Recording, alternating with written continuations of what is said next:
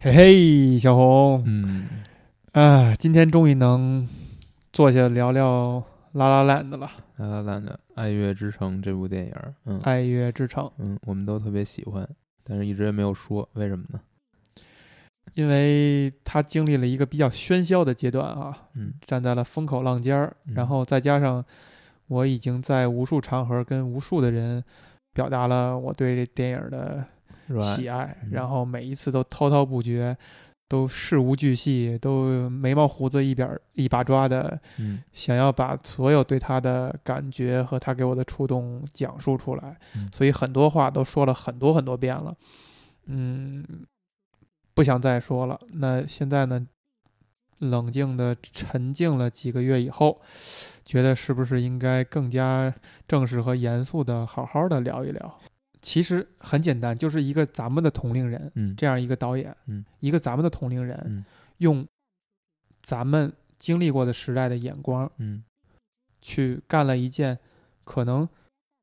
嗯、很复古的事情，嗯但是他带着是一个新鲜人的年轻人的思路，嗯，所谓的复古就是歌舞片这种形态，对不对？就是歌舞片这种形式。那你觉得歌舞片的形态对于我们现在的观众来说意味着什么？因为其实有很长的时间没有看到过歌舞片了。就是这个类型片儿，这个歌舞是一个好莱坞很经久不衰的一个类型，对就在有相当长的一段时间内，它占据了大量的好莱坞电影的这个份额，然后一时间它又消失了，它为什么会消失呢？可能是说直觉的回答，可能是说，观众对于唱歌跳舞的这种新奇感慢慢减弱了，就是你很难通过人毕竟是有限的，对我的肢体表达嗯，我跳出花样的动作，嗯美非常美好的动作，毕竟是有限的，因为嗯你受你的肢体所限。嗯呃，在没有其他辅助，比如特效辅助、嗯舞美、灯光辅助的前提之下，这个部分已经很难成为奇观了，它很难给观众带来那种新鲜感了。对嗯，那可能他就已经去度过了那个时间了。然后观众可能会对的是说，你配合其他的方式，你是呃特效也好，还是你新鲜的嗯镜头和剪辑的方法也好，你可以给我传递出来很好的故事，嗯很新奇的故事，嗯你设计的情节很巧妙，嗯你的特效做的很炫、嗯很酷，在这些方面，可能电影工作者容易去造就一些奇观，容易让这个电影可以做到新鲜感，可以卖座。而歌舞这种形式，可能就已经很难再榨出新的油水了。那你觉得为什么拉拉烂的回到了歌舞，反而、嗯反而取得了成功呢？其中有一点就是大家淡忘了这个类型了，就是已经不熟悉了，呃重，新、你一旦把它的好东西捡回来，嗯它反而会给你一个新奇的感受。嗯就是我我为什么在刚才说一个年轻的导演，嗯，跟咱们同龄人，咱们这一代人其实是没有经过歌舞歌舞片的洗礼的，对，所以他拍的时候，他是新奇的，嗯对他来讲是新奇的，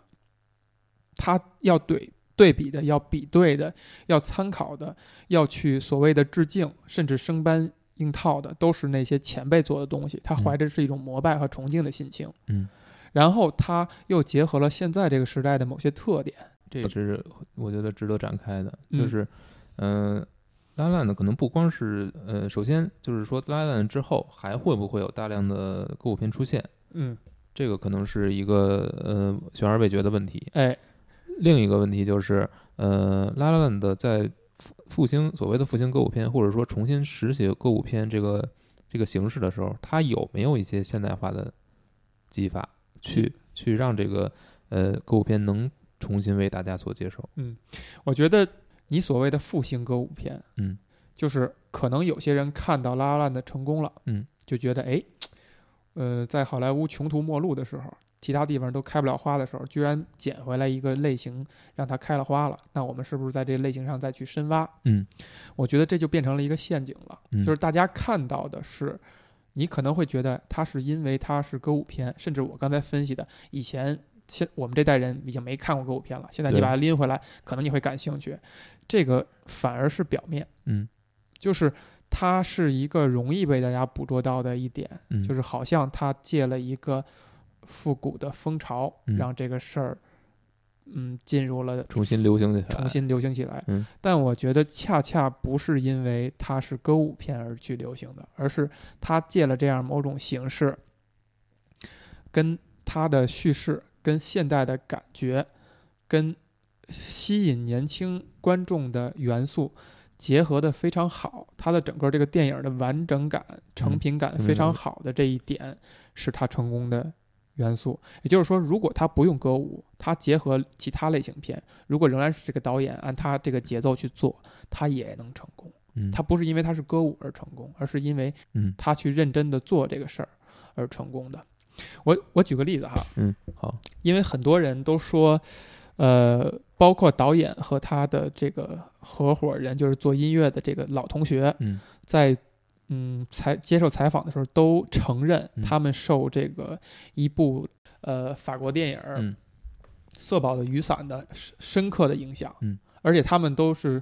直言不讳的，嗯就是我们就是非常喜欢这部电影，嗯就是受它影响很大，嗯呃，那些提问的记者可能怀着心态是说，你是不是在 copy 在抄袭社保色对宝哎我的也雨很伞好？奇，因为我没有看过《色宝预算》，但我听到很多看过的人，他们对于拉拉烂的看法就是觉得没有什么特别的，嗯就是就是一个很很制作很精良的片而已。嗯，甚至有人说说我很喜欢色宝雨伞，所以我我不会再喜欢拉拉烂，我看了一个色宝雨伞我就够了，我为什么还要再看一个拉拉烂呢？会有这样的说法？嗯我觉得首先哈，咱们聊这个事儿，嗯咱们可以排除一个小人之心，嗯就是这些人是为了彰显自己看过色宝雨伞嗯而故意去贬低拉拉烂的，嗯或故意去抬高自己的品味，嗯就是我看过他的祖宗，嗯所以我不对孙子我不会嗯感冒。我们先排除这种小人之心，嗯我们就对比这两个电影。嗯色宝的雨伞呢，呃，坦白说是我在看《拉拉烂》的之前没有看过，嗯我是因为喜欢《拉拉烂》，特意嗯把色宝雨伞找来看。嗯呃，我从一开场嗯就深刻的感受到了《拉拉烂》的导演、就是达米安·查泽雷嗯 （Damien Chazelle） 对色宝雨伞深深的爱，就是一嗯上来我就觉得他们的氛围是一样的。嗯就是那种呃压抑不住的浪漫气息，以及对每个镜头的考究、认真做事儿的风格，还有他整个电影那个色调。嗯，就是你现在回想《拉拉烂》的，他给你的印象是一个红五蓝彩绿斑斓、嗯五彩斑斓的印象，包括那个四个姑娘那个嗯四美图啊，对四对个对颜色，对嗯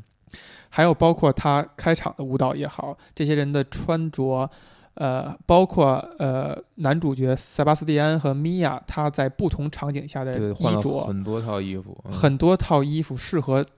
此时的心境，对适合对此时的场景。我举个例子，就是他们俩在家里边弹钢琴唱。第二次唱《City of Star》这首歌的时候，那个嗯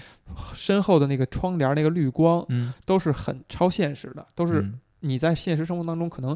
遇到不要这样，遇到不不到这种很自然的景象，嗯但是它是营造出来的，就是它对于电影的色彩嗯是很在意的，对，是会去很精心的去调度、去去经营的，嗯去经营的。这一点是色宝雨伞比他做的还要过分，就是啊“过分”这个词不是、不甚是至贬义啊，甚至要超过拉拉烂的是吗，甚至要超过拉拉兰的。就是你把它当做，你把它放到现在来看，嗯你仍然觉得是一个美轮美奂的东西。那个是一个，我记不清具体年代了，反正肯定是，我觉得甚至五十年以以以前的东西了啊。但是你仍然觉得它在色彩层面上是有它的独特的品味的。嗯嗯，甚至你可你可能会拿回来，觉得是一种复古感，但它一定不是陈旧感，一定不是脱离时代感。呃对对，拉拉呢，其实你也能感觉到它，嗯、它这种颜色是有一种超现实的感觉在。嗯但是，嗯、你看片头确实，嗯、你也能感觉到，就是有很多老爷车，然后包括塞巴斯蒂安自己开的那辆车也是，也是嗯非常老式的。嗯就是他可能呃所有人都在用用的手机，还都是智能手机，但是你能感觉到，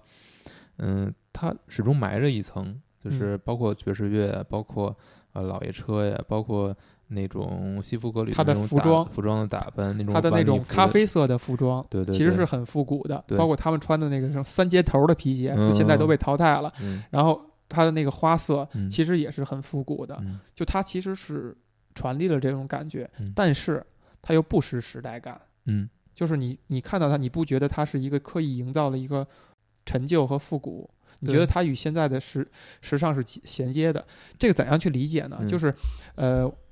很举个很世俗的例子，嗯就是阿迪达斯。嗯，我们现在回想，我们小时候看到的阿此迪达处斯应，广，呃，某某德国著名运动品 牌，呃，我们小时候看到的阿迪达斯，嗯哎，我某我们小时候看到的某德国著名运动品牌是的 logo 是那个三个横杠、三个对道对对对，斜着的，嗯。有一段时间以后，你发现变那个三叶草的标志嗯出现了，嗯可是这个标志其实是最早的阿迪，就是很早以前阿迪嗯用到的一个标志，然后它嗯现在又用回来了。嗯但是你发现，它不是单纯的把早的那个标志和早的那套衣服、鞋的设计拿回来，而是做了细微的调整。嗯这种细微的调整就具有了现在这个时代的时代感，就是你看上去一定会觉得那是一个现在做的东西，嗯同时它有一种一种复古感。这就是拉拉烂的《爱乐之城》做得好的一点，就它不是完全的把以前的东西拿回来，嗯而它做了细微的呃美感上的调整，让它还是现在这个时代做的东西。对，所以你能感觉到它是有一种有一种混合在里面，对这种感觉，我的我的感觉就是，这是第一个我觉得很佩服这个导演的一个点，嗯就是我们的同龄人啊，嗯就是他首先你通过这个电影知道他是一个呃旧时代好莱坞的粉狂热丝的粉丝粉，丝，嗯旧时代歌舞片儿，包括那个《色爆的雨伞》嗯包括这个《色爆雨伞》的导演的粉丝，嗯他吸收了这些东西以后，是对他自己形成他自己独特的品味体系的一种补充，嗯而他建立了自己的语言和表达方式。就这个事儿是很少人能做到的，嗯，就是在在各个界啊，不光是电影，嗯，包括括游戏，嗯科技，包括游戏，嗯，都是这样。就是你吸收别人的东西，每个人都在吸收别人的东西，你你阻挡不了的，你对天天都在看，嗯，但你是怎样把它转化成自己的一套语言，并且这套语言是有价值的，嗯并且它是能够甚至引领，甚至创造一个好的产品的，嗯这个是他第一个让人佩服的一点。嗯所以我非常不同意那些说，呃，我喜欢色宝的雨伞，我喜欢卡萨布兰卡，我喜欢雨中曲，嗯我喜欢朋克队，嗯那我就不喜欢拉拉烂的。嗯我觉得这个这个下的这个结论太武断了。嗯，就是你是不是把你的心态放到一个现代人的心态，嗯拉回到嗯审视一个现在产物的东西的这个点上去欣赏它。嗯，但这块儿呢，又引申出一个点，我觉得特别有意思，嗯就是说我们怎么样看待所谓的致敬和抄袭、嗯，生搬硬套、演进，演绎，嗯，呃，就是演在它进基础嗯之上演去，进，嗯就所谓的踩在巨人的肩膀上，嗯我们怎样看待这个事儿？嗯我觉得有的地方你可以，你可以说到，就是呃，拉烂的是在 copy 色宝的雨伞，你觉得可以到 copy 这个境界吗？你可以这样去说，嗯为什么呢？就是看你怎么样去定义这个事儿了。嗯你说他营造这种浪漫的氛围，嗯男女主人公的关系，就是他们产生情愫，嗯然后又分离，嗯最后又重逢，嗯重逢以后又没有一个记下来的结果。嗯这个你如果这样去看的话，那就是抄吗？那这个这种故事太多了，对呀、那人类的故事就是这些，人类故事就是这些。那这些你觉得是抄吗？那我觉得不能不能算，嗯包括呃，他对镜头的运用，嗯就是我们如果能感知一个镜头是长镜头，嗯我觉得一个要素就是镜头在从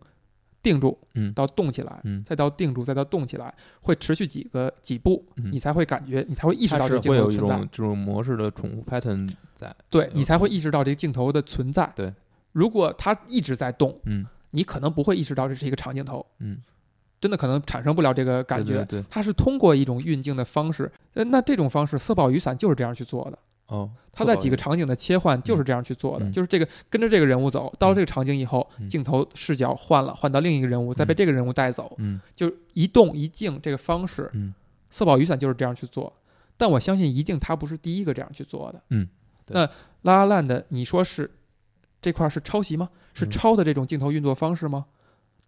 那所有有电影拍下去的话，那每个人都在抄啊，因为你每种镜头的处理方式都是前人用过的对，它就是一种电影的镜头的运用语语言啊，我觉得咱俩聊这事儿确实是属于是那个不是专业人士，对只能是硬猜哈，嗯但是可能人家有专业的说法。对，还想说的就是《嗯色宝雨伞》跟《拉烂》的最大的不同，嗯最大的不同是在于你可以把《色宝的雨伞》当成是前几年的那个《悲惨世界》，就是它的每一句对白嗯几乎都是唱出来的，哦而且它是不管我唱出来的好听不好听，啊我必须要用音乐朗诵的方嗯式。啊，这多少钱？五块、六块，谢谢你，类似于这样的方式，嗯把它把它对白念出来。嗯而拉拉烂的是讲事儿的时候讲事儿，那你认为这个是他对于色宝雨伞的一种演进吗？我觉得这是不同的处理方式。或嗯者说你你认为拉蛋的是一定要，你觉得他是把特别着意的把歌舞片这个标签贴在自己身上吗？呃，导演有他自己对电影的定义和理解，嗯，就他认为一部电影之所以它是电影，嗯，它应该是一个怎样的方式？嗯就是它应该是讲正正经经的，让你不出戏的方式讲一个故事。嗯，然后我的歌舞是为了讲这个故事，是为了在关键点烘托气氛的工具、手段，嗯手段与工具，嗯而不是说我硬要把它拍成一部歌舞片儿，我硬要让你去当做歌舞来去欣赏它。不是为歌舞而歌舞，而是说充分利用歌舞片的这种优势调，动情绪的方式，嗯就是他去渲染的方式。嗯拉拉烂的里边，我最喜欢的一场歌舞、嗯就是呃，塞巴斯蒂安跟米娅在山顶，嗯嗯、的那场歌舞，那对是他们真正意义上的第二次会面，但是是第一次对话，对就第一次对有对话的见面。嗯从他们往山顶走，刚开始是表白的对话，嗯一直到塞巴斯蒂安拉着灯柱摆出了一个致敬《雨中曲》的那个场景的那对个对，我记那得那一嗯那一项，然后他开始去唱唱这些表白，嗯就是正话反说，去去啊、呃互相试探，互相试探，嗯呃，一直到唱完了，俩人坐定，然后互相调侃，嗯互相这个调戏吧，这词儿嗯虽然不好，然后到俩人就跳了起来。嗯这场戏我为什么非常喜欢他呢？就是他把一个男女在，其实他们是已经一见钟情了，嗯，互相有好感，嗯但是互相还是以一种盯着的方式，然后互相试探的那种对方式，然后那种俏皮的欲拒还迎，以嗯及突然发现俩人很合拍，嗯然后非常琴瑟和谐，非常共情，非常忘我的进行了一次愉快的经历。这个嗯过程完全用歌舞表达出来，嗯这个没有一丁点儿废话，没有一丁点儿气氛渲染，就是一个长镜头，配合了一个美轮美奂的山景的这个紫色的洛杉矶的实景实景，实景，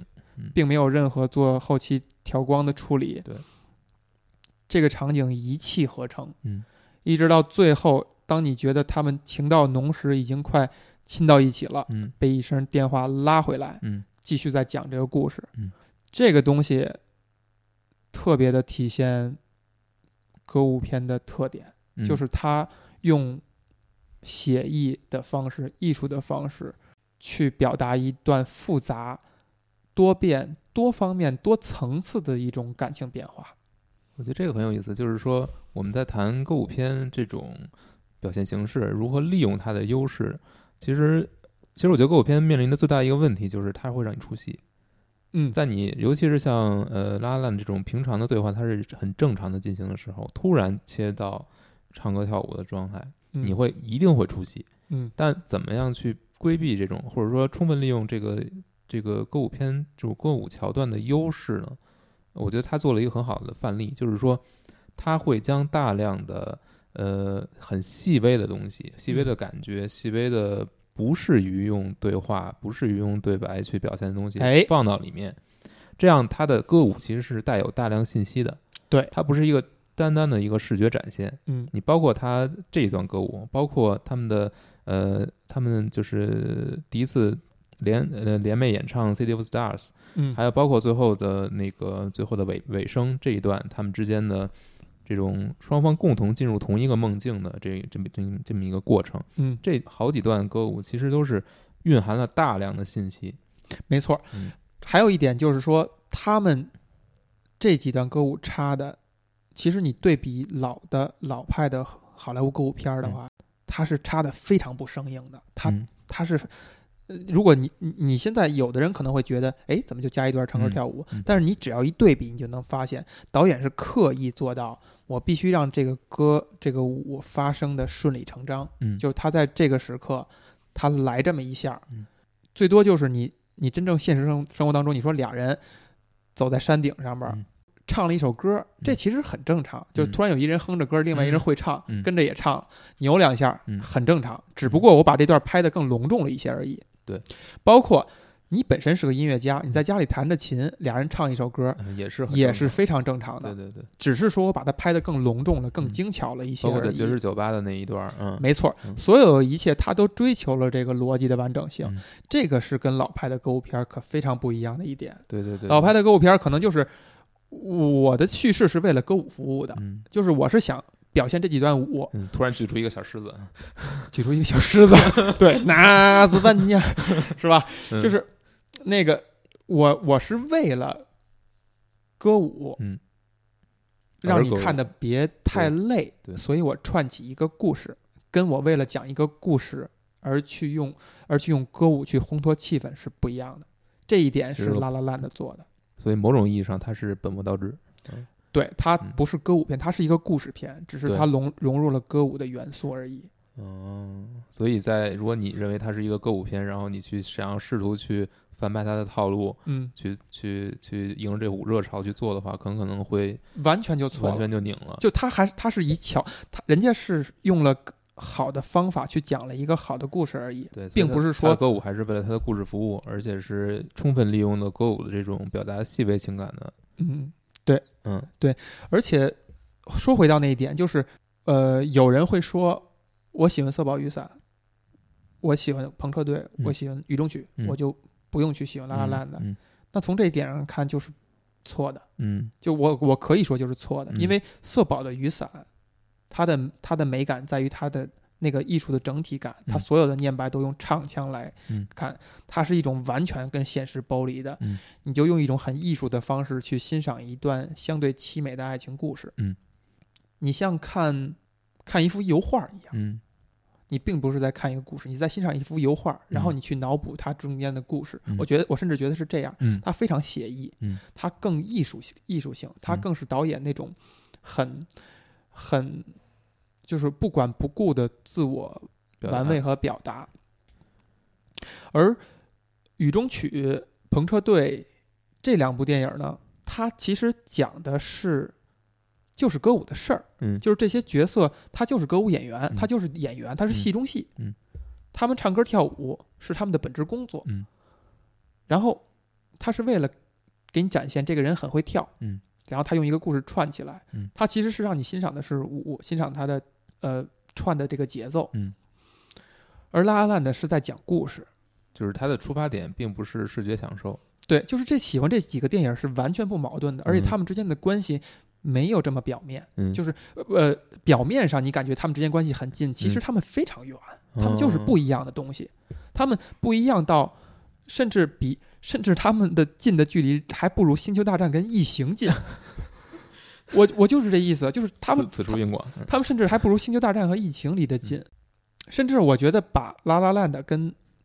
近近代出现的一些有歌舞元素的电影拉在一起对比，它仍然是不一样的东西。红磨坊， 《红磨坊》《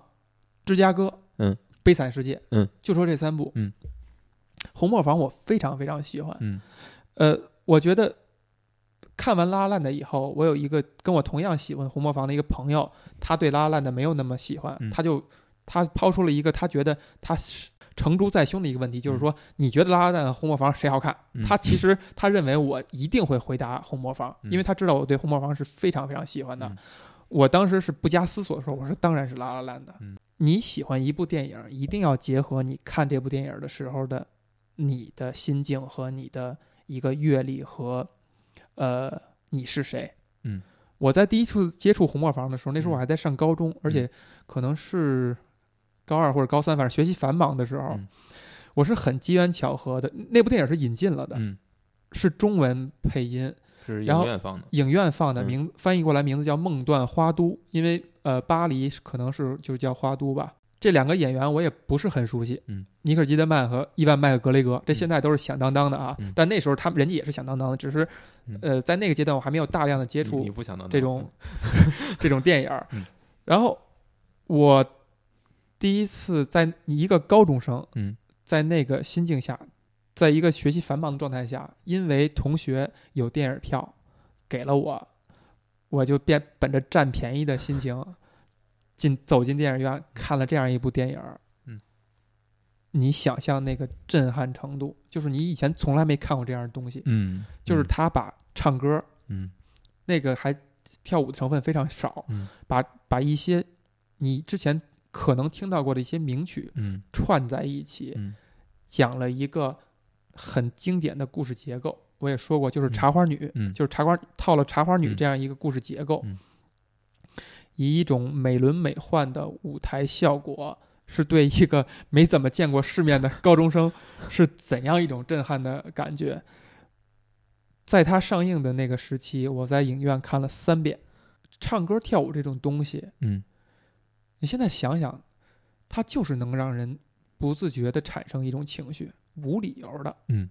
你跟着音乐，跟着一个美轮美奂的舞蹈，你就是会带调动一个情绪，所以你觉得其实是非理性的。对，所以其实呃拉拉呢做的比较好的就是他意识到了歌舞片真正的优势所在，或者说他最能他对于讲述一个故事最大的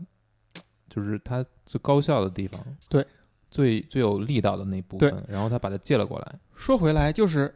朋克队，呃，雨中曲、嗯有一部分的歌舞片段，嗯你是会赞美这个舞者，嗯，哎呀，跳的真好，嗯他能翻跟头，嗯他能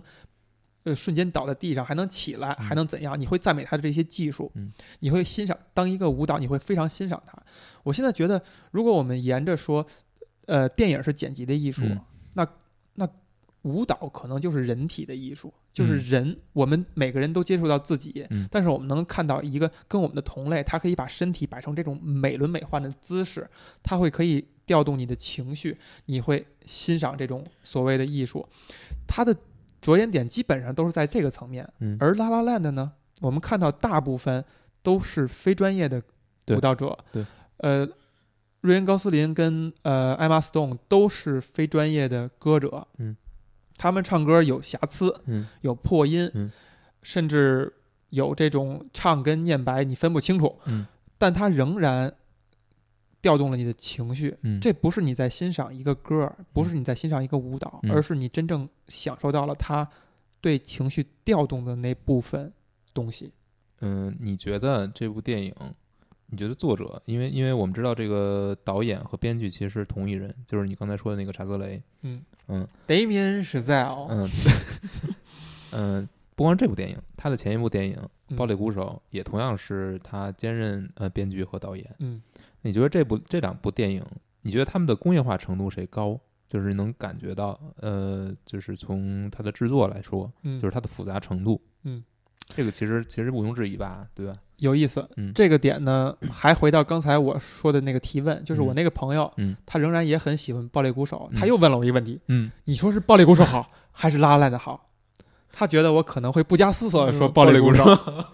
然而我又让他吃惊了。我说仍然是拉拉烂的。嗯如果这两个电影来对比的话，你从一个东西的成品感的角度，浑然天成、气势、气氛、节奏完美的角度来谈的话，《爆裂鼓手》更胜一筹。啊，你真的这么觉得吗？我真的这样觉得，嗯是因为它的格局小，啊它这个讲的确实东西小，嗯它要调度的东西少，它要表达的东西少。但我觉得在这种前提之下，他能做到他这种一气呵成，然后让你能够跟着他的嗯，跟着他这种节奏去走。嗯，我觉得暴力鼓手其实你别看他虽然能调动的东西少，嗯，但是正因为他能调动的东西少，它他的啊让你看进去才更难。对也是有一定它难难度的。他的他是也嗯是有难度，但是是难度是不一样的。这两个电电影比，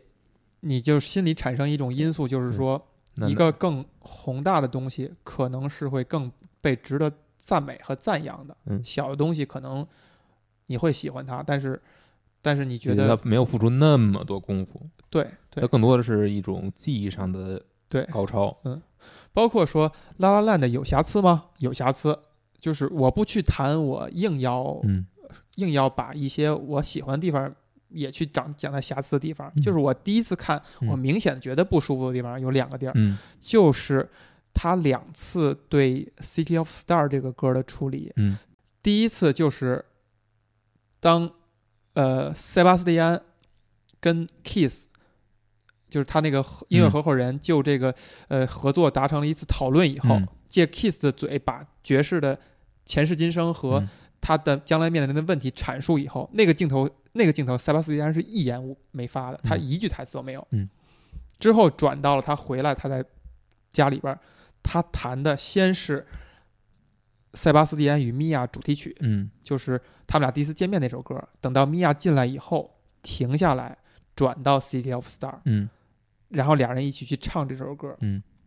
这块儿的时候，我觉得稍微有点突兀。嗯就是第一是说他这部分音乐跟他前一部分音乐中间隔的距离太短了，嗯就是他是先在呃 Kiss 那块儿弹了一首他们共同嗯要去合作那首歌，嗯然后很简单几句话以后就开始起了新的音乐，嗯就这两个音乐这太近了。接得太近了，嗯然后一下你觉得诶好像节奏有点不对，嗯这是一点。嗯第二点就是在最后那个很被大家嗯赞赏的那十几分钟，嗯就是最后这个结尾，嗯他把串起了这个电影所有的曾经播的播过的音乐，嗯然后中间加了一个两个人坐在呃一个不一个地方、嗯看投影里边他们的家庭录像，嗯这时候插的《City of Star》，嗯仍然觉得这块插的有点儿前后节奏没接上，啊，对，有我记我想起来了。然后嗯这个时候呢，他播放的片段是他们俩家庭录像，嗯呃，怀孕、嗯生孩子，跟孩子一起玩儿。嗯等《City of Star》这段音乐过去以后，下边又接上了米娅跟塞巴斯蒂安主题曲的时候，嗯是他们俩走到，就是像米娅真跟真正老公一样，走到沙发处跟孩子告别，然后俩人出去去赴宴。嗯其实中间这一段他们的家庭录像和他过往经过这一段完全可以没有剪掉，就是不影响。就是你从上一个镜头接到他们已经有孩子了，嗯告别孩子去赴宴嗯，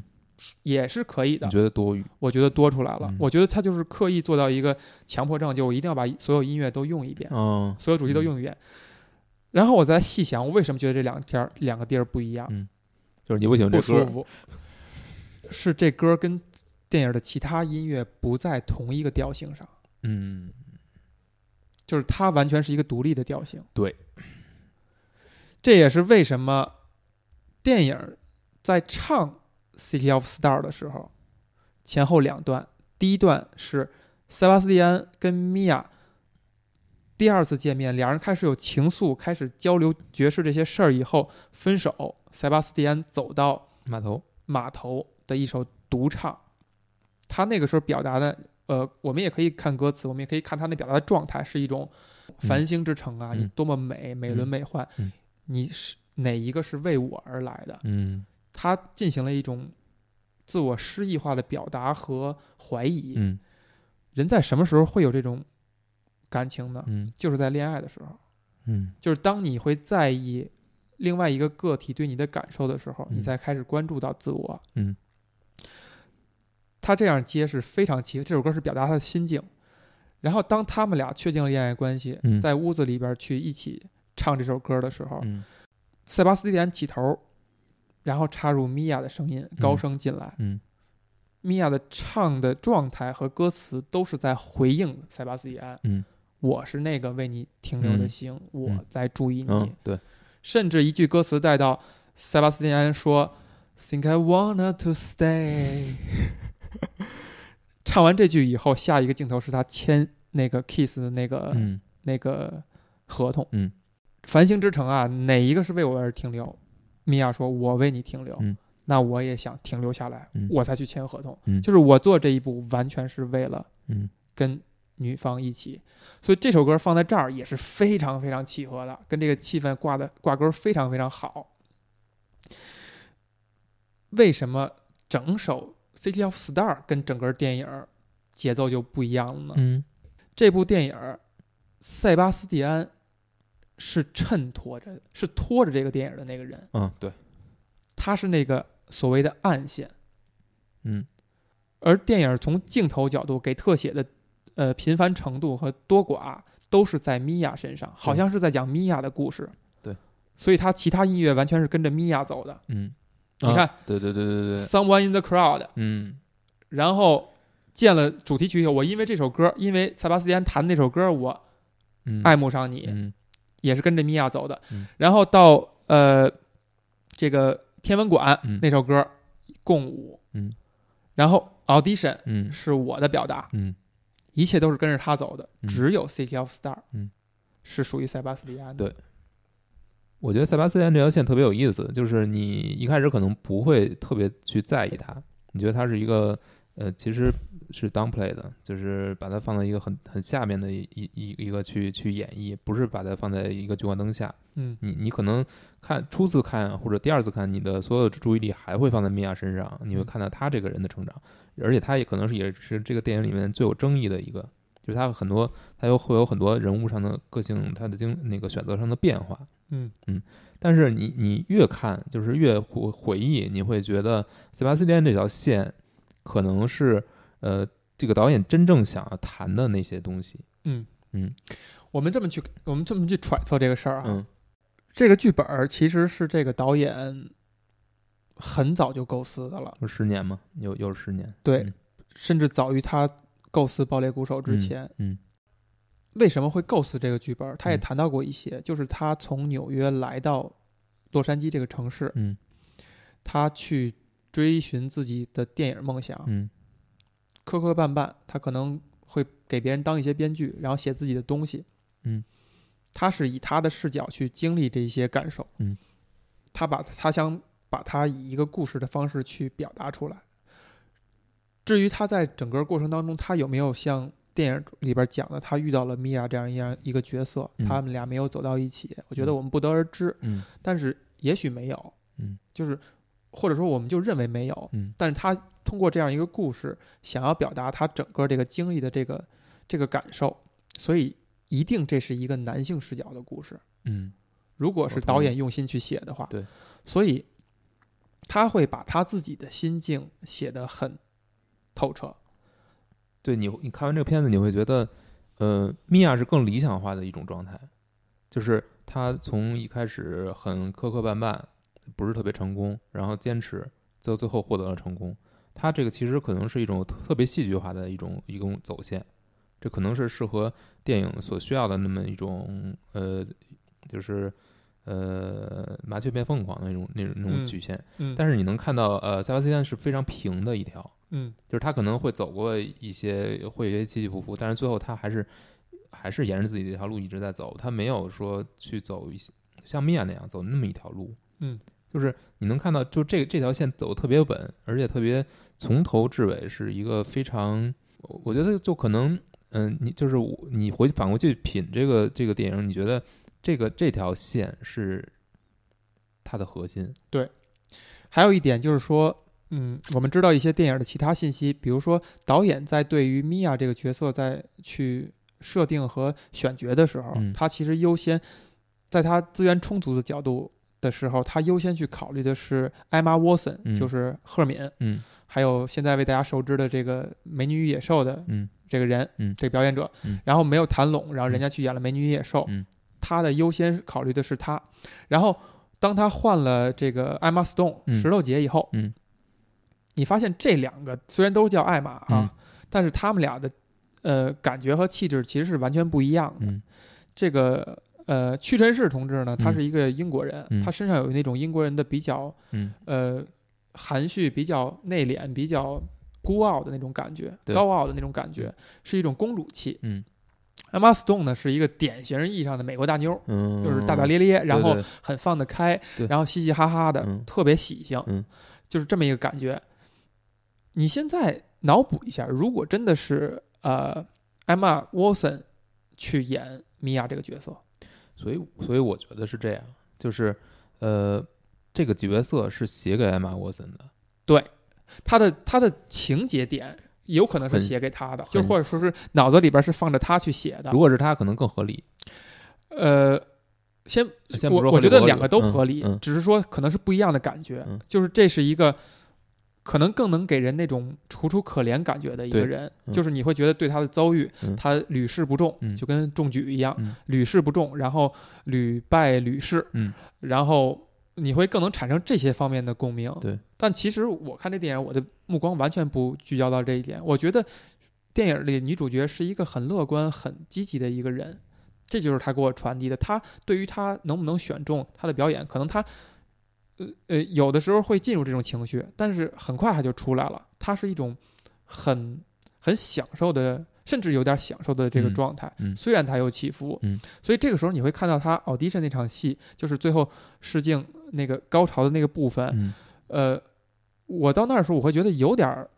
有点儿突兀，嗯就是跟这个人物可能他真的就爆发了吗？他嗯前面的铺垫、铺垫够了吗？嗯我会去这样去想，但是也是之后你去细去琢磨、对去去挑的时候嗯。但如果可能是艾玛沃森演出一副嗯、就是小公主的感觉的话，嗯可能那块儿更打完全动别人。凤凰了，嗯，但是谁来去演都行，就是他把他演成这样，跟嗯演成那样，我觉得都行。反而是塞巴斯蒂安这个人物必须要是这样，哎，甚至必须是高司令来演，就是高司令身上是那种，就是骨子里的那种傲气和讲不究不可一世嗯和讲究，嗯，仔细、嗯严肃，嗯去生活的非常仔仔细细的，一切都条理的有模有样儿，嗯端着走路，对拿着劲儿，嗯然后衣服架子一样又很精神，嗯穿西服又好看，嗯他表达出来这种感觉，嗯这个人物是这样立着，这部电影才会打动人。嗯因为我们谈一个细节哈，呃，你现在回想，你会觉得塞巴斯蒂安来自一个有钱人家吗？嗯，我觉得不会有特别深的感觉，因为我觉得这个这这方面没有特别交代，哎，举一个细节，就是他跟他姐姐第一场戏的时候，他姐姐说：“你，他说你不要随便来我家。”嗯然后他姐姐说：“你觉得爸妈会把你这儿叫做家吗？”嗯。然后另外他姐姐也说：“我来给你呃配你的 bill。嗯”这几个细节呢，让我感觉他来自一个至少是中产的家庭，就是家庭环境是非常好的，嗯包括他是一个乐痴，就是而且喜欢爵士这种嗯没有什么用的、没有嗯什么前景前途的，就在在世俗人看来，你玩这个音乐，你玩 hip hop、玩 R&B，你可能嗯将来是歌星；嗯玩爵士，你出不来。嗯如果一个家庭允许他这样去接触音乐，从小去培养他的话，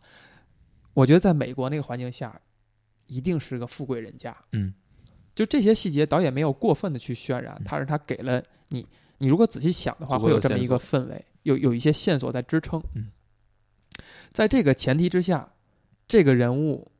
他就像是一个我们传统意义上的一个穷小子，一个打拼的穷小子，他就从这个这种氛围里边拉开了距离了，他对就不是这样的对了，他就不是一个传统意义上两个人都是从一贫如洗，从穷困潦倒，然后在苦难的时候结合，然后将来谁飞黄腾达了，或者共同飞黄腾达了，怎样去处理感情？啊那我觉得这个其实是呃挺特别重要一点，就是说，如果你认为他们就是你像电影中其实有很多这种这种细节的，比如说他们租的房子多么破，啊上面自那个泡水了、嗯，渗水了、漏水了，嗯，呃，这种情节就很容易让你产生这种错觉，就是你觉得他们两个都是一贫如洗，都是要去为自己生活打拼的，但是你会让你让你忘掉他们其实可能出身并不是你想象那样，就是他们其实是有选择的，只不过他没有去做那个选择。就拿渗水那个事儿，嗯，可以展开说，嗯就是你觉得他是第一次知道他房子渗水吗？一定不是，嗯，就那个那个那那个痕迹是很长时间的了。嗯他为什么在那个时候抬头看了一眼？是因为他耳朵里边在听着米娅跟他妈妈通话。对，那是一个，那是这个他电影的意识一个到了铭文。嗯意识到了这个渗水的意义。他意识到了我该要考虑这个事情了。嗯，他之前一直没在考虑，一个穷困潦倒的人会无时无刻不在考虑我怎样摆脱这个困境。嗯，但是塞巴斯蒂安并不认为自己是一个穷困潦倒的人，他认为他非常富足。他第一，他不用为他的生存而担心，因为他有一个优厚的家庭支撑着他。对。第二，他的精神极其富足，他有很强烈的，呃艺术追求嗯以及理想支撑着他嗯，他非常开心嗯，他又遇到了这么一个是琴瑟和谐的呃所谓的可能的精神伴侣嗯，他非常的满意，非常的知足。只有当一些外在因素凸显了以后，才提醒他，嗯哦，你现在应该考虑这个事情了。嗯所以他接下来去接受这样一份工作，呃，去放所谓的放弃自己的追求，才更加可贵嗯。就如果是一穷小子的话，你没认识姑娘，难道你就不奋发图强了吗？你就不往上奔了吗？嗯这俩是没有关系的。但是塞巴斯蒂安是因为认识了米娅，才去做一些违心的事情。才去做一些他以前从来不去想的事情。嗯，这条线的其这实个等于按表，等于是他放下了自己一直以来坚持的一些东西。对，对他对于他自己来说，他认为非常重要的东西，但是他为了要保持跟梅亚这种关系，这种现在这种生活状态，所以他把这些放掉了。嗯，他等于放下自己身段儿，这对于这么一个人来说，其实是更难的。更难的。嗯但是我想说的是，它不是一个经过斗争、经过思考、经过呃严格的推推导，然后嗯做出的决定。嗯它就是一个顺理成章的决定。我嗯我我不会去认为他进行了很激烈的思想斗争。嗯，我觉得他很快就做了这个决定了。嗯，因为他所追求的东西没有变。嗯，因为他他所追求的东西没有变。他喜欢爵士，嗯，对啊，他希望这个东西被别人 value，对被别人认可，嗯没有求到，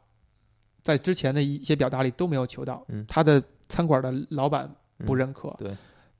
那些餐馆的食客不认可，嗯他深深爱的酒吧就要倒闭了，嗯他去的小黑人的那个演奏的酒吧没有什么人，对他给。只有是米娅第一次看到他向他投来的那种目光，嗯以及他两眼发光的给米娅展示爵士的魅力，嗯滔滔不绝的讲。嗯你可以看到塞巴斯蒂安很少滔滔不绝的去讲一些话，他都是在对对对提问，都是在聆听。只有在谈谈爵士的时候，他滔滔不绝的在讲。嗯然后在音乐停下来以后，这个节奏掌控的非常好。他说：“It's dying, it's dying，、嗯米娅。”嗯爵士将要死了，嗯他的眼神是那么锐利的去嗯看着他，也是正是他这样的表现打动了这个人，他第一次获得了其他人跟他共情，对爵士这个东西产生了这种感情，嗯，他已经知足了，他已经够了。对于他来说，其实他他要的是这种共情和认可。然后慢慢的，你就发现米娅就转就转化成了他心中的这团东西，嗯所以他做这个决定是很顺理成章的，不痛苦。嗯我放弃就放弃了，为什么？因为我已经有你了，嗯你认可这个事儿，而且你变成了我心心里边那那个美好的事物，所以我愿意只守护这一这件美好的事物，嗯而去干别的事情了。嗯，那你觉得后来他在不断的做巡演，不断的离开米娅的时候，你觉得这时候他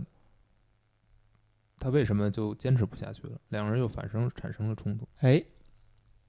这个问题也是一个，我觉得是容易大家产生一定的分歧的地方，嗯就是很多人，我不知道，包括是不是你也认为嗯他们俩的吵架是因为聚少离多，你觉得是这样吗？嗯，我觉得有这个因素，但它肯定不是最关键的。嗯，如果我们现在看他们俩，其实你说他们真的有有在吵吗？其实我觉得不是吵，就是只是一种情绪的表达。其实都是在各自讲各自的东西，对，每个人他们只是只是换个话吧，导演把他们的这些对话搅在了一起，最后产生了这种这种大家在吵架这种感觉。但其实是每个人对自己的所在做的事情都不满意。那场戏是非常非常精彩的一场戏，就是他们的吵架，嗯包括跟他背景音乐的配合，包括他们情绪的调动，以及一句话你第一句我为一句的这种，而且两个人说的调话度很少，对没有几句话很言简意赅。就表达出来了。在一开始的时候还是你来我往，嗯我针对你的那句话做一些反馈，嗯你针对我这句话做一些反馈。嗯越到后来情绪激动的时候，是其实做每个人都没在每回答每个人的问题对，都没在顺着每个人的思路讲，嗯都是已经被这个情绪所控制了。这个时候，萨巴斯蒂安说的那些话里边有一句很关键的，就是嗯我终于找到了一件事儿，能够人们喜欢和被嗯人认可。嗯他就像抓了一一个救命稻草一样，嗯给他的这个决定，除去他对米娅那边的因素，嗯他为了怎样的那个因素以外，找了一个合理的理由。嗯但米娅点出来了，嗯，什么时候开始？Since when 嗯 do you care about being like？嗯就是你什么时候开始在意被喜欢了？嗯。其实就是，如果我们做过做过度解读的话，其实两个人说的东西都不是我们认为他说的东西。对，比如说塞巴斯蒂安说：“呃，我终于有一件事情是为别人喜欢的。”嗯，我们认为是他的现在这种商业演出，但其实他指的也许你可以理解为，就终于有一个人喜欢我所谈的这些东西了，就是有有有有米娅在，他在谈的是米娅。对，那如果你要看米娅说那句话，是你什么时候开始在乎别人了？嗯，就是他以为是，你可以理解为是塞巴斯蒂是安别 人，在乎所有这些这些呃这些听众对他的对他的喜爱，嗯，你也可以认为是你什么时候在意我在意你这个事儿了？嗯对，是这或者样说你什么时候其实是指出来，塞巴斯蒂安现在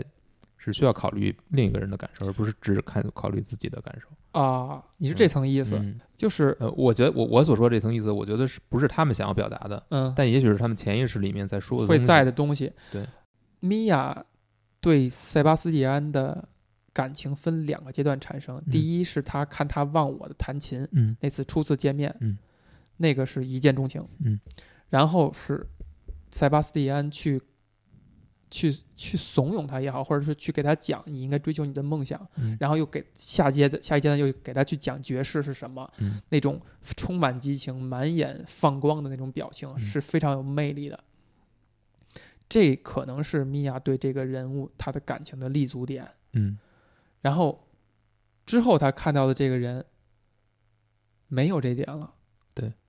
这个人已经完全把他当做了生命中的一切。我觉得可以是这样，就是塞巴斯蒂安之所以愿意去违心的弹他那些他不认可的音乐，是因为他心里的支柱是米娅。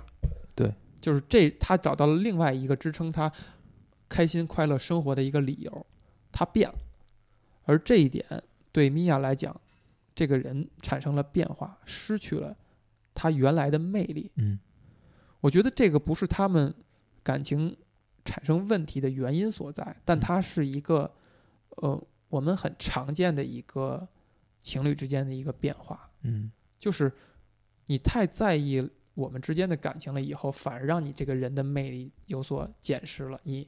甚至有人说，米娅在吵架之前去看塞巴斯蒂安那个演出，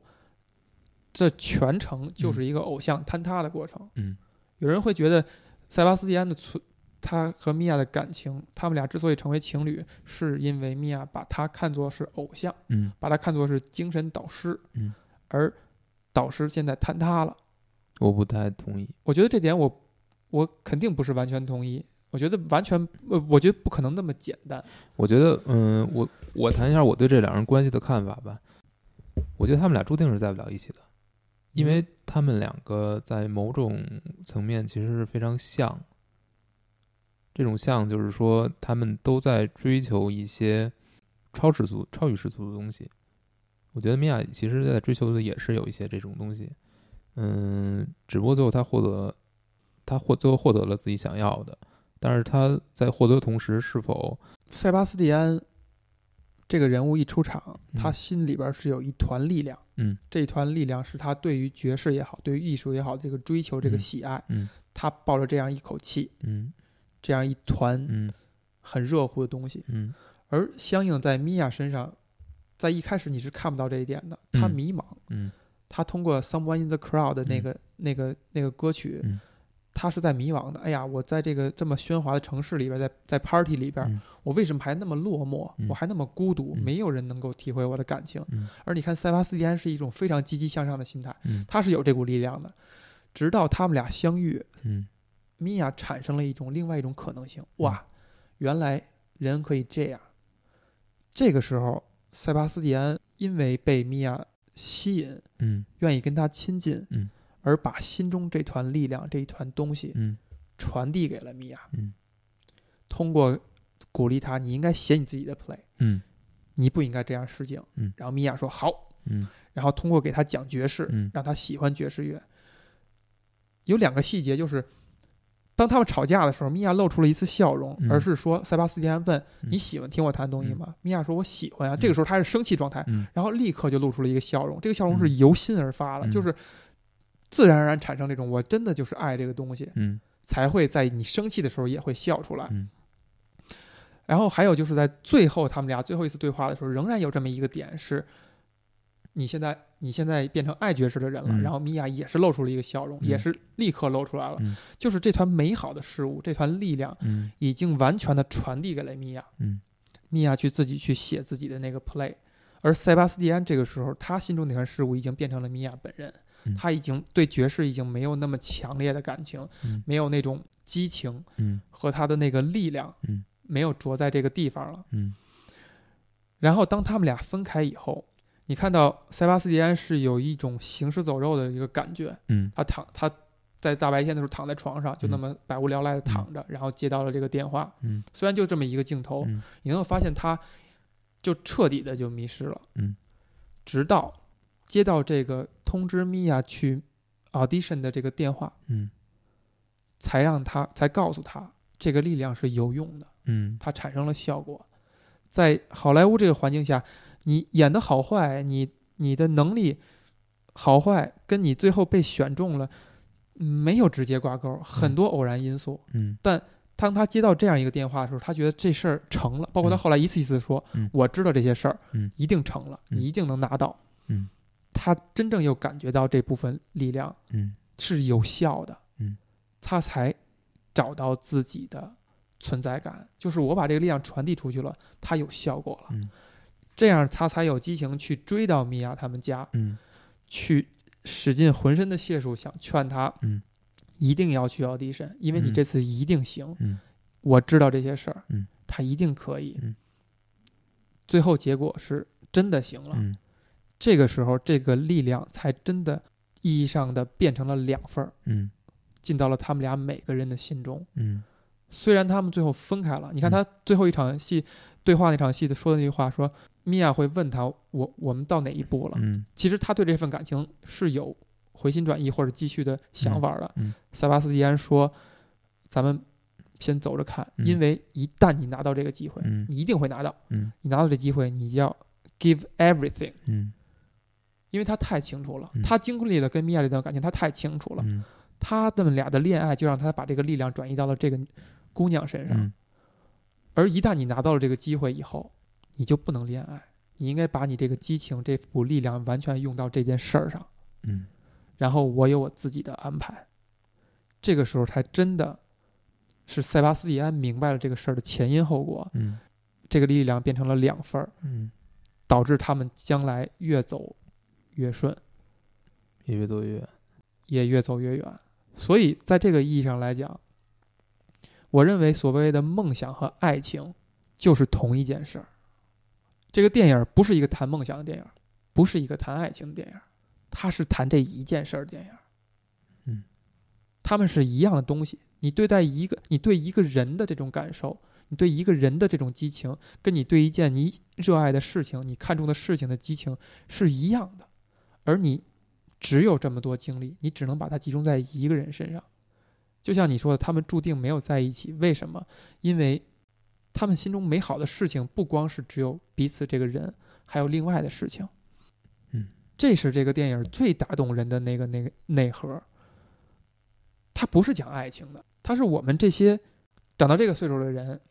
可能你早已经忘掉了。嗯你对于一个事儿也好，对于一个人也好，把感情投入到那个层面，嗯，你已经忘掉那个感觉了。已经忘掉了，